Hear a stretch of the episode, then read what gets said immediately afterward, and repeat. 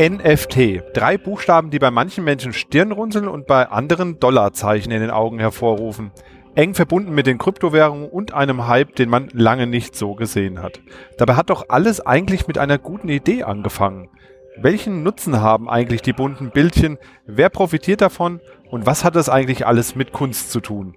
Darüber spreche ich heute mit dem Kunsthistoriker und Galeristen Andreas Greulich in dieser Sonderfolge von Mikro trifft Makro. Mikro trifft Makro. Das Finanzmarktgespräch der DK Bank. Hallo und herzlich willkommen zu dieser Sonderfolge rund um das Thema NFT. Bei mir im Studio ist Andreas Greulich. Er ist studierter Kunsthistoriker und Liebhaber von Foto- und Videokunst. Mittlerweile besitzt er eine eigene Galerie und verkauft in dieser nicht nur NFTs, sondern hilft sogar seinen Kundinnen und Kunden dabei, diese zu erwerben. Hallo Andreas, ich hoffe, ich habe das einigermaßen korrekt zusammengefasst alles. doch, doch, das stimmt. Auch schön, dass ich so ähm, historisch eingeführt wurde mit ähm, als Kunsthistoriker. ja, genau. bevor, wir, bevor wir jetzt aber tiefer ins Thema einsteigen, ja. erst nochmal der Hinweis an alle, die uns zuhören, dass wir heute hier auf einer Messe aufnehmen vor Live-Publikum. Das heißt, uns schauen jetzt gerade bei der Aufnahme auch mhm. tatsächlich Menschen zu. Nur damit Sie sich nicht wundern, warum vielleicht das ein oder andere Nebengeräusch zu hören ist und eine etwas andere Akustik als bei unseren normalen Podcasts da ist. Fangen wir doch mal bei dir als Person an. Du hast, ich habe es eben schon gesagt, Kunstgeschichte studiert, bist also Kunsthistoriker. Wie kommt man denn von da zur eigenen Galerie und vor allem zu den NFTs? Das ist ja fast ein Anachronismus, dass du dich jetzt mit dem modernsten Kunst überhaupt beschäftigst, aber Kunsthistorie, also Kunstgeschichte, studiert ja. hast. Ähm, nee, tatsächlich beides relativ einfach sozusagen. Ähm, inhaltlich war es so, dass ich äh, im Grunde schon immer auch mit zeitgenössischer Kunst zu tun haben wollte. Und tatsächlich haben wir zum Ende des Studiums, das ist auch total simpel, eigentlich eine Galerie aufzumachen. Man braucht eigentlich nur einen, einen, le einen leeren Raum. Den hatten wir gefunden, ein ehemaliges Kiosk in, äh, in Wiesbaden. Und äh, das haben wir dann für wenig Geld anmieten können. Und dort haben wir dann quasi tatsächlich auch relativ früh schon Fotografie und Videokunst ausgestellt. Und ähm, so war der Weg ziemlich kurz eigentlich, muss ich sagen. Und zu den NFTs geht's dann im Grunde äh, folgerichtig dann auch relativ schnell. Muss man so genau, sagen. weil ja Foto- und Videokunst schon quasi die, den Weg bereitet hat in die, in die Richtung. Ja, oder? tatsächlich war es so, ähm, wir hatten schon immer quasi das Problem bei der Videokunst, dass wir, dass einerseits das Tolle bei dem Medium ist, dass man es kopieren kann, relativ simpel, aber die Leute hatten immer das Problem, dass eben diese Kopierbarkeit auch ein, ein Kaufhemmnis war, sozusagen. Wir haben uns da damals beholfen, dass wir die VHS-Kassetten mit dem Edding signiert haben und also die Künstler haben die signiert, nicht, äh, nicht die Galeristen. also die haben die, ihre Signatur draufgesetzt und die Auflagenhöhe und dann hat man noch Zertifikate geschrieben. Und ähm, das Tolle war dann eben, als die NFT-Technik um die Ecke kam, da ist dann quasi dieses Problem für uns gelöst worden. Nun ist es ja so, dass der Kunstmarkt so ein bisschen ein Mysterium ist. Also wenn du so normale Menschen außerhalb der Kunstszene hm. fragst, so wie ist das eigentlich so mit Kunst und so, das ist immer so ein bisschen mysteriös alles. Insofern passt das irgendwie ganz gut auch zu den NFTs. Die sind ja auch für viele noch ein Mysterium und die Leute haben es noch nicht so wirklich verstanden. Nimm es doch mal so ein bisschen mit in die in den in den Kunstmarkt. Du bist ja Galerist, du hast ja. eine eigene Galerie in Frankfurt. Ähm, wie ist das denn mit den mit dem Kunstmarkt? Wo kaufe ich denn Kunst? Wie funktioniert das mit der Kunst? Gibt es da äh, Online-Plattformen, ähnlich wie ich von mhm. Amazon mhm. kenne, für Kunst? Äh, kaufe ich das nur im Laden? Also welche Möglichkeiten gibt es überhaupt, Kunst zu kaufen? Äh, ich, ich fange einfach auch mal wieder, wieder von vorn an gewissermaßen. Die klassischen Kunstmarktplätze sind die Galerie. Die gibt's so seit den 60er, 70er Jahren oder seit den 20ern davor auch schon. Äh, dort kann ich quasi vor Ort in einem Galerien im Ladengeschäft quasi Kunst kaufen oder eben auf Kunstmessen ist auch so ein mhm. klassisches Ding. Letztendlich, da gibt's einzelne Stände, wie man sich das auf einem Messeplatz so vorstellen kann. Die Galeristen stellen dort ihre Kunst aus.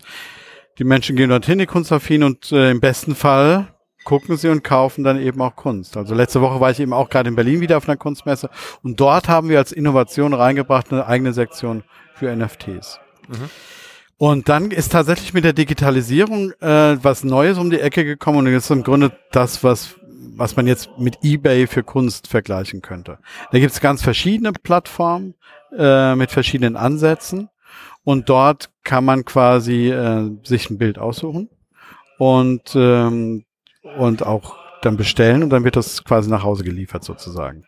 Und mit den NFTs ist es im Grunde so, da kann man diesen Prozess, äh, diesen, diesen Distributionsprozess noch verkürzen, weil ich im Grunde ja diese, diese physisches, physisch Verschicken gar nicht mehr habe. Ich lade es einfach dann runter. Und ähm, wie war das jetzt bei dir? Ähm, wie sind denn die NFTs jetzt in deinen Aufmerksamkeitsfokus gekommen? Oder was ist denn eigentlich das, wo du sagst, NFTs, das ist so das, was mich daran äh, so reizt, das ist, das ist das, was das ganze Thema ausmacht. Und ich meine, das kann man sich ja schon fragen, weil du kommst ja eigentlich vom, vom Bild, sage ich mal, wenn naja, man in eine Galerie schaut. Also tatsächlich ist es so, ähm, ich habe davon vor zwei Jahren im engeren Sinne erfahren. Und das Spannende war, also ein Bekannter von mir, Phil, kam ganz äh, begeistert auf mich zu, so ein bisschen Künstler auch, ein nerdiger Typ, und er sagte, hier, hast du schon von NFTs gehört? Und ich habe nur gesagt, ja, gehört schon, aber genaueres weiß ich auch nicht. Und dann sagte er, ich muss, ja, lass uns mal nächste Woche zusammensetzen.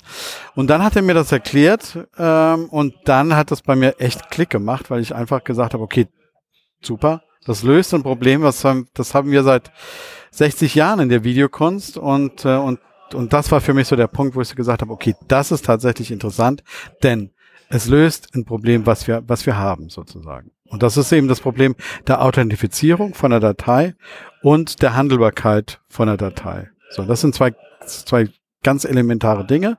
Die werden jetzt äh, gelöst über eine technisch bisschen äh, kompliziertere Angelegenheit. Man braucht eine Blockchain, man braucht eine, eine Kryptowährung und dergleichen. Ähm, ich bring's mal kurz auf den Punkt. Wenn so ein tendenziell konservativer Typ wie ich darauf anspringt, auf diese Technologie, dann ist die reif für den Massenmarkt, sag ich jetzt mal. Und ich glaube, wir sind tatsächlich an dem Punkt, wo es ist.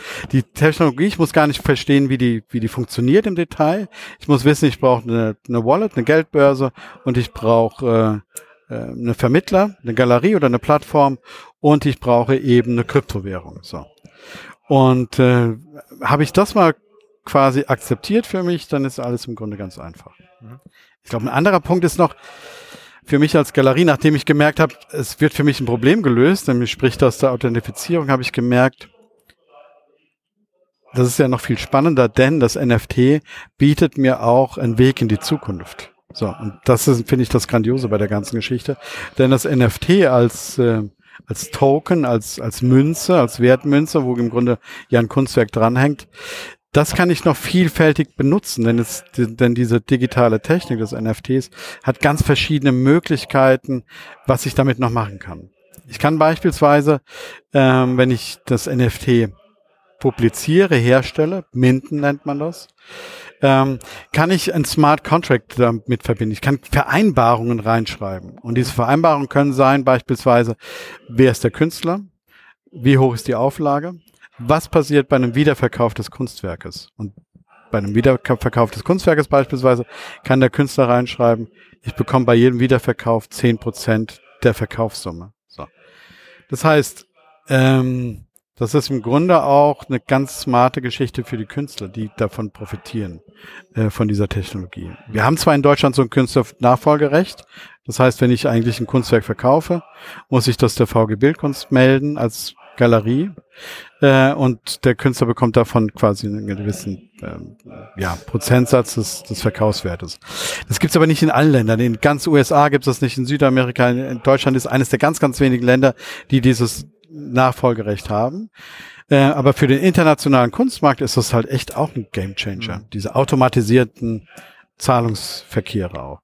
Gut, der Anwendungszweck ist, glaube ich, jetzt relativ klar. Also mhm. ist auch irgendwie logisch und das, der Problemlöser ist, glaube ich, auch jedem klar. Ja. Und du hast jetzt gesagt, technisch muss man ja eigentlich gar nicht so richtig verstehen, was dahinter steckt. Aber, Aber ich glaube, wissen. die Leute wollen es trotzdem so wissen. Okay. Wenn du es jetzt ganz einfach erklären müsstest, ja. so, äh, sag ich mal, für mich, der überhaupt keine Ahnung davon genau, hat. Genau, also wahrscheinlich ähm, kennt ja jeder Bitcoin. Genau. Bitcoin ist eine Kryptowährung und Bitcoin kann nur ein, eine, eine digitale Währung sein, sprich eine digitale Münze. So. Die kann aber Bitcoin kann nur ein Bitcoin sein.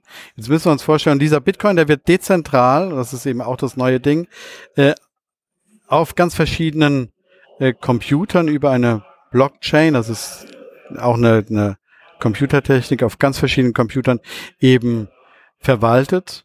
Und immer wenn quasi ein Bitcoin verkauft wird, wird dieser Verkauf auf diesem einen Token eingeschrieben digital und äh, dieses, dieser, dieser Wechsel von einem Eigentümer zum anderen wird eben dezentral verifiziert über die verschiedenen Computer, wo der liegt. So. Jetzt ist das Coole bei diesem, also man muss es sich vorstellen, ihr habt, ich habe einen 10-Euro-Schein und jeder Besitzer dieses, ich habe jetzt quasi, ich bekomme diesen 10-Euro-Schein, schreibe meinen Namen drauf, Andreas Greulich, so und beim nächsten Bezahlvorgang äh, schreibst du deinen Namen drauf, weil er jetzt dir gehört, dieser 10-Euro-Schein. Mhm. Das heißt, ich kann den immer nachvollziehen, wem der gehört hat, dieser Bitcoin. So. Jetzt gibt's eben die Non-Fungible Tokens, die nicht austauschbaren Tokens. Da hängt quasi an dem an der Währung, ich sage jetzt mal an dem 10-Euro-Schein, kann noch was dranhängen. Mhm. So, das ist verbunden digital. Das ist, was da dranhängt, kann sein ein digitales Kunstwerk, eine Datei, kann aber tatsächlich auch was physisches sein, kann ein, ein Auto sein, ein Haus, ähm, was auch immer. Ich muss es eben nur quasi in dieser Vereinbarung da, da reinschreiben in diesem Smart Contract. So und dadurch kann ich quasi äh, diese Besitznachweise dezentral speichern über den Token. Und das macht die ganze Sache auch für ganz andere Bereiche interessant. Mhm. Ähm, und das Spannende ist tatsächlich, dass wir noch gar nicht alle Anwendungsmöglichkeiten irgendwie wissen.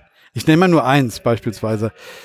Tickets für die Champions League. Die sind heiß begehrt. Oft ist es so, einer kauft direkt mal zehn, weil er weiß, kurz vor dem Finale der Champions League kann ich diese Tickets zum hohen Preis nochmal weiterverkaufen. Mhm. Die äh, UEFA, wenn es denn die UEFA ist, weiß ich jetzt gerade gar nicht bei Champions League.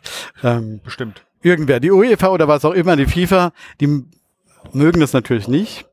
Ähm, aber die mögen das nicht, weil sie nicht mögen, dass die Tickets heiß begehrt sind, sondern weil sie bei diesem Wiederverkauf nicht partizipieren. Mhm wird jetzt die UEFA quasi sagen, wir machen unsere Tickets in Zukunft als NFT und schreiben da rein, dass bei jedem Wiederverkauf die FIFA 10% oder UEFA, was auch immer, 10% des Wiederverkaufs bekommt, dann ist im Grunde dieser ganze Graumarkt noch eine weitere Möglichkeit, Geld zu verdienen.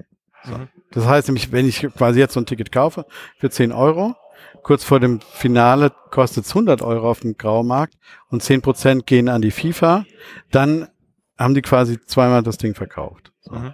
Und das ist, ist so ein Punkt. Noch dazu kann man quasi auch Fälschungen verhindern sozusagen. Das ganze Problem mit den gefälschten Tickets würde auch nicht mehr auftauchen, mhm. wenn die äh, als NFT authentifiziert sind. Nun sind NFTs ja vor allem auch als Spekulationsobjekt bekannt geworden, ja. ähm, was unter anderem ja darin begründet ist, dass sie eigentlich an eine digitale Währung gekoppelt sind. Ja. Also das heißt, wenn ich jetzt ein NFT kaufe, ist der an den Bitcoin oder an Ethereum gekoppelt ja und schwankt quasi auch ganz stark eben analog zum Wert des ja. Bitcoins.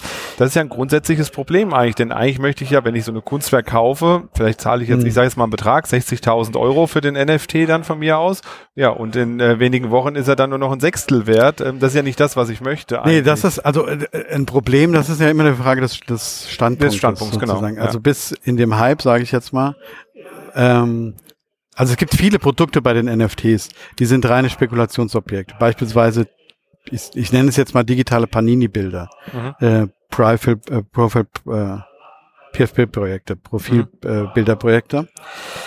Äh, ähm, da war es, ich drücke es mal positiv aus, innerhalb des Hypes war das für Spekulatoren wahnsinnig interessant, weil sie einerseits den, die Preissteigerung des digitalen Bildes hatten und noch dazu die den Hebel über die Währung. Im mhm. Grunde waren zwei Spekulationshebel innerhalb dieses Prozesses. Einmal über die Währung, einmal über die, über das Kunstwerk sozusagen. Oder über das Panini-Bild, drücke ich es mal so aus. Ähm, ich persönlich bin froh, dass das das jetzt ab, abgekühlt hat, weil im Grunde wahnsinnig viele, ich nenne es jetzt mal Kollateralinteressen in diesem NFT-Kunstmarkt waren. Und äh, das, es war wahnsinnig viel Geld unterwegs in diesem, in diesem Spektrum, weil zum Teil die verschiedenen Blockchains gepusht wurden durch die mhm. Investoren.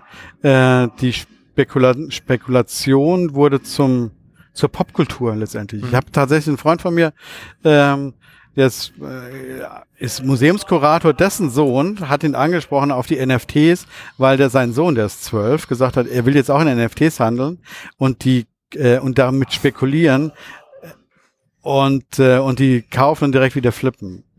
Und ähm, das zeigt im Grunde, dass, dass dieser ganze NFT-Hype diese Spekulation zur Popkultur erhoben hat, mit allen Vor- und Nachteilen, die es hat, sozusagen. Und es hat vollkommen abgelenkt von dem, was mich interessiert, sozusagen. Mhm. Ähm, und das ist momentan auch so ein bisschen das Problem. Es wird alles in einen Topf geworfen und äh, aber im Grunde ist NFT ja nur die Technologie. Mhm. Wie wenn wir heute sagen, ähm, Printmedien. Mhm. Der Printmedien sind alles, geht von der Bildzeitung bis hin zu äh, Tickets und, äh, und, und, und Literatur. Nun hast du ja in deiner Galerie auch schon NFTs angeboten und verkauft. Mhm. Wie muss man sich das vorstellen? Hängen dann da irgendwie Monitore an den Wänden? Weil irgendwie musst du die Kunst genau. ja auch zugänglich machen ja. den Menschen, weil das hat ja auch immer was mit äh, Optik und Zeigen ja. zu tun.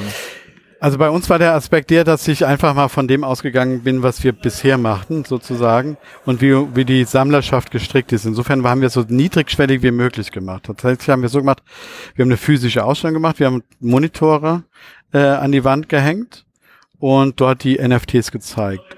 Und ähm, wir haben das so gemacht, dass wir zu den Kunden gesagt haben, okay, wenn dich das interessiert, dieses NFTs, und du hast, du kennst dich noch gar nicht aus. Und dann haben wir das so gemacht, dass wir gesagt haben, okay, wir, ähm, liebe, liebe Sammlerinnen, liebe Sammler, alles kein Thema, wir richten für dich eine digitale Wallet ein, also eine digitale Geldbörse, die braucht man, um diese Tokens da reinzustecken, also wie, wie bei einer physischen Geldbörse auch.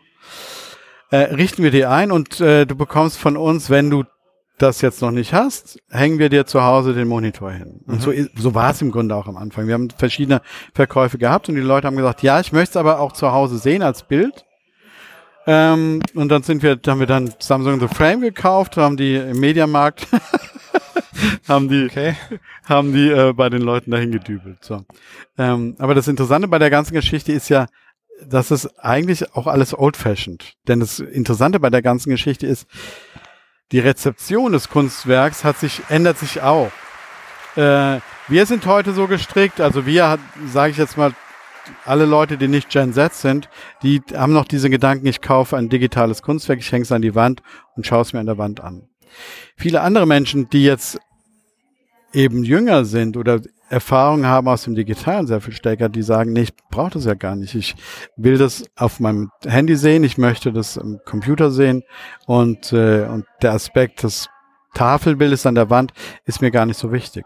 Und das ist für mich auch interessant, denn ähm, tatsächlich ist es ja momentan so, dass die Leute, wenn sie physische Kunst kaufen, haben sie früher oder später ein Problem, sozusagen. Das Problem heißt, was mache ich ich habe keinen Platz, ich weiß gar nicht mehr wohin damit, die alle Wände sind voll. Und dann, äh, es gibt Galeristen, die sagen, dann ist der Punkt, wo der Connoisseur sich zum Sammler entwickelt. Denn der Sammler sei eben der, der quasi auch für, für sein Lager sammelt oder mal wieder was abhängt. Jetzt ist natürlich so bei NFTs habe ich die Probleme natürlich nicht. Das ist dann einfach. Ja, aber trotzdem äh, muss ich mich ja irgendwie fragen, wie bewahre ich denn mein NFT sicher auf? Also, also das ist ja auch so ein Punkt, ne? Also, also ich, ich lege den ja nicht auf meine Festplatte, dann nee. raucht mein Rechner ab und dann ist er weg, sondern ich muss, ich muss ja immer wieder Also ich, ich kann das haben. machen, ich kann eine Kopie der Dateien auf meine Festplatte machen, aber das Coole ist ja tatsächlich, es ist de dezentral gespeichert in der Blockchain. Und die Rechner der Blockchain sitzen eben überall auf der Welt. Und im Grunde kann auch jeder mitmachen. Da gibt es verschiedene Prozesse, wie man da partizipieren kann und wie man entlohnt wird für seine, für sein Mitarbeiten an dieser mhm. Blockchain. Ähm, und sofern nicht auf der ganzen Welt der Strom ausfällt, ist das Ding sicher. Mhm. Und fällt aber auf der ganzen Welt der Strom aus, dann haben wir alle viel, viel mehr Probleme als jetzt äh, unser digitales Kunstwerk. Ja, das also äh, insofern. Das müsste wirklich auf der gesamten Welt einen Kunst, äh, einen, einen Ausfall geben, damit alle digitale Kunst quasi genau. mehr oder weniger vernichtet ja. wird. Ne?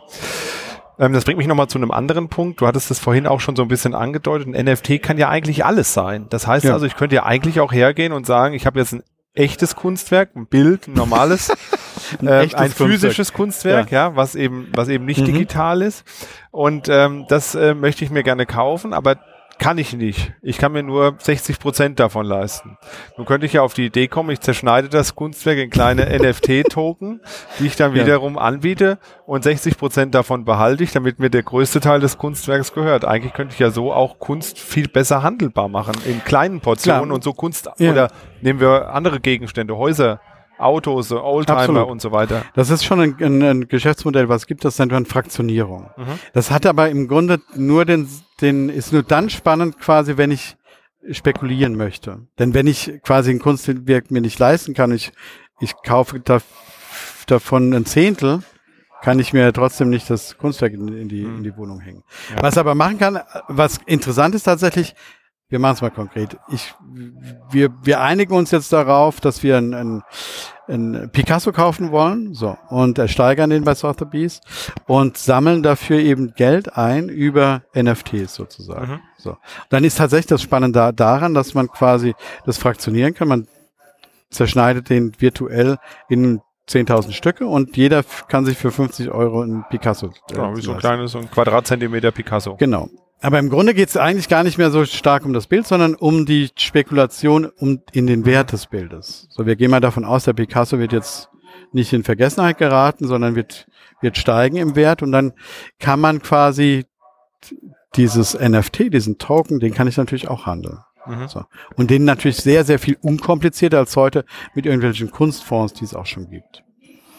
Und äh, wenn wir dann einfach vereinbaren in diesem Smart Contract, den ich in, den, in das NFT ein, äh, einschreibe, dass wir zum gewissen Zeitpunkt X das veräußern, dieses Bild über eine Auktion, dann kann ich quasi die Erlöse der Auktion dann eben auch automatisiert Verteilen. an die Tokenholder mhm. äh, verschieben. Ohne dass ich wissen muss, wer jetzt als Person diesen Token hält. Mhm. Aber eigentlich ist das ja eine super Geschichte, gerade nicht mal unbedingt für einen Picasso, wo ja schon klar ist, der wird mhm. wahrscheinlich mehr wert werden, äh, tendenziell und ja. nicht weniger. Aber ist es nicht gerade für junge Künstlerinnen und Künstler dann interessant, ähm, das zu nutzen, weil sie so ihre Kunst vielleicht, ähm, sag ich mal, ähm, investierbar machen? Naja, junge Künstler sind ja schon günstig. Ähm. Ja, das schon. Nur da ich, ich, kann, mich, ich kann das natürlich weiter streuen. Ich kann ja sagen, ich ja. setze halt auf äh, 20, 30 nee, das, verschiedene. Also, äh, lass, also wir müssen, da muss, also ist jetzt echt ein bisschen kompliziert. Bei digitaler Kunst macht das Sinn. Mhm. Sozusagen. Mhm. Kann ich einfach die, die Auflagenhöhe von eins eben auf zehn oder auf 100 erhöhen und dann habe ich eine große Reichweite, weil es mhm. eben günstig ist. Es macht aber keinen keinen Sinn, beispielsweise ein Bild von einer jungen, ich habe jetzt eine junge Künstlerin äh, präsentiert auf der Messe, das erste Mal, da kosten die eben die Bilder ein paar tausend Euro. So. Die dann irgendwie aufzuteilen äh, und, und zu fraktionieren, macht keinen Sinn. Also ich muss immer schon genau schauen, wo ist es sinnvoll, wo nicht. Mhm. Das ist ein bisschen der Punkt. Aber es ist ein total ähm, hilfreiches Instrument, definitiv. Und ich habe auch so ein bisschen das Gefühl, wir stehen da noch sehr am Anfang. Also wir fangen jetzt ja an, damit zu experimentieren. Du machst die ersten ähm, ja. Kunstausstellungen ja, glaub, ja. äh, im NFT-Bereich, nenne ich es mal. Ähm, was denkst du denn? Ähm, wie wird sich das weiterentwickeln so die nächsten Jahre? Wird das wirklich das große Ding, ähm, die NFTs? Wird da wirklich ein, ein, Anwendungsfall, den wir wahrscheinlich tagtäglich benutzen werden, uns vielleicht gar nicht merken, weil da Prozesse im Hintergrund laufen? Denn gerade mhm. die Blockchain wird ja auch immer wieder als Revolution des Backend beschrieben und ja. gar nicht so sehr etwas, was wir vorne merken. Also es ist eigentlich wie bei einer Überweisung. Genau. Äh, ich führe die aus ja. und wenn ich auf Abschicken gedrückt habe, bin ich mir eigentlich ziemlich sicher, dass hinten dran ein Prozess läuft, der dafür sorgt, dass das Geld zum Beispiel bei dir ankommt. Ja, definitiv bin ich fest davon überzeugt. Und ich drück's mal so aus. Wenn so ein konservativer Typ wie ich äh, da schon überzeugt ist von den Anwendungsbeispielen der, des NFTs, dann ähm, fluppt das Ding, sage ich jetzt mal. Weil es, es löst im Grunde überall dort, wo es um Authentifizierung geht, löst es ein Problem. Mhm. So. Und das ist das Spannende daran. Und der Kunstmarkt ist im Grunde eines der ersten, ich nenne es mal massenkompatiblen äh, Anwendungsbeispiele, wo das funktioniert. Mhm. So, wir, wir sind nicht mehr in der Phase, wo wir experimentieren, sondern wir sind in der Phase, wo wir es, wo wir es schon machen, schon umsetzen. Und das Tolle ist, dass die Leute offen sind mittlerweile dafür. Natürlich gibt's viele, viele Fragezeichen noch, Energie ist so ein Fragezeichen. Mhm. So. Wobei sich das ja auch jetzt ein bisschen klärt. Genau. Jetzt vor kurzem, also kurz bevor wir hier die Aufnahme hatten, hat ja Ethereum seinen Merge, seinen sogenannten, durchgeführt. Ja, wobei Ethereum tatsächlich, das sind nach wie vor die nicht so grün. Selbst jetzt, wo sie den, das Konzept Aber sie werden haben, etwas grüner zumindest. Sie werden ein bisschen grüner. Wir machen das halt, also wir haben es mal ganz konkret zu sprechen. Wir haben jetzt das so gemacht, wir arbeiten mit der Tezos Blockchain. Die ist noch weniger energieeffizient.